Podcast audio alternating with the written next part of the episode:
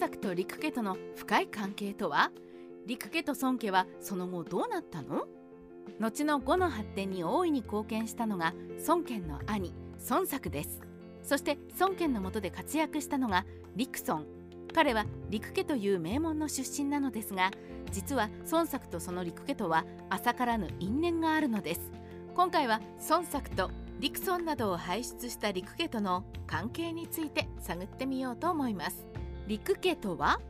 陸家とは揚州の五地方で五の市政と言われる名門の一つです。他の市政は古家主家長家でありいずれも五では絶大な影響力を誇っていました。五冠の時代陸家では陸公という人物を輩出しました。彼は露光大使として周囲の尊敬を集め父親を亡くしてしまった後の呉の武将陸ソンも彼のもとに身を寄せていました。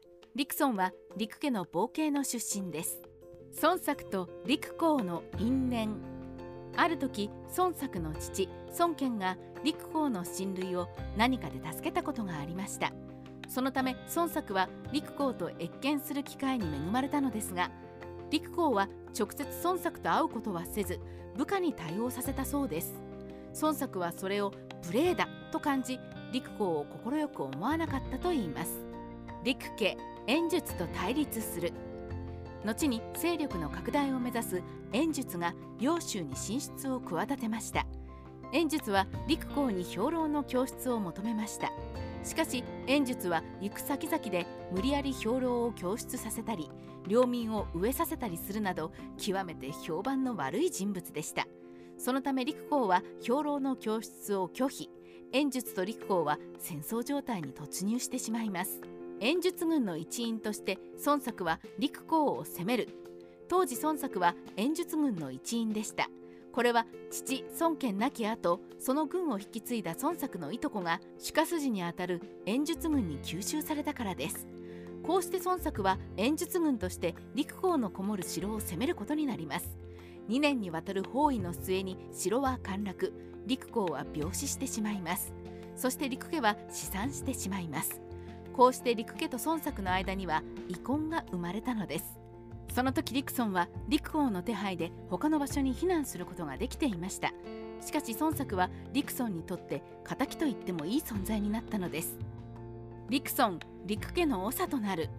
陸孫たちが避難したのはもともと陸家の本拠である五県でした。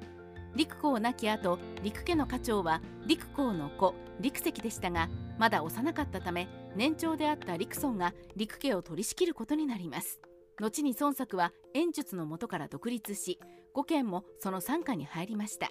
しかしその因縁からか陸孫は孫作に仕えたことはなかったようです。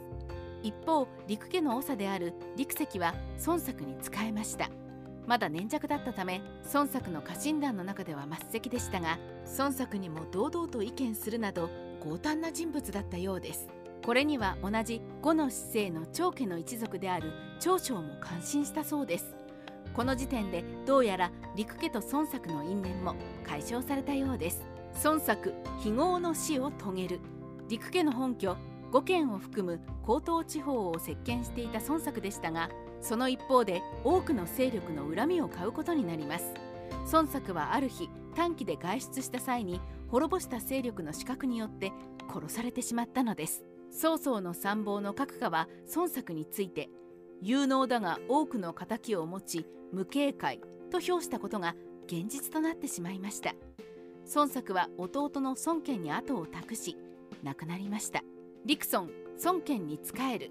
孫作には仕官しなかった陸孫でしたが地方では名声を高めていました。そして21歳の時孫作の弟の孫権が孫家当主となった際に仕えることになりました。孫権は陸孫のことを高く評価し孫作の娘を陸孫に嫁がせるなど関係を深めていくことになります。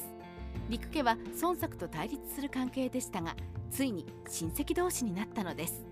後に陸孫は関羽との戦いや医療の戦いなど五軍の中枢で働いていくことになります。その後の陸家と孫家。その後も陸家と孫家はつながりを深めていくことになります。陸孫は晩年孫権の後継者争いに巻き込まれ紛死することになりましたが一族は大いに繁栄しました。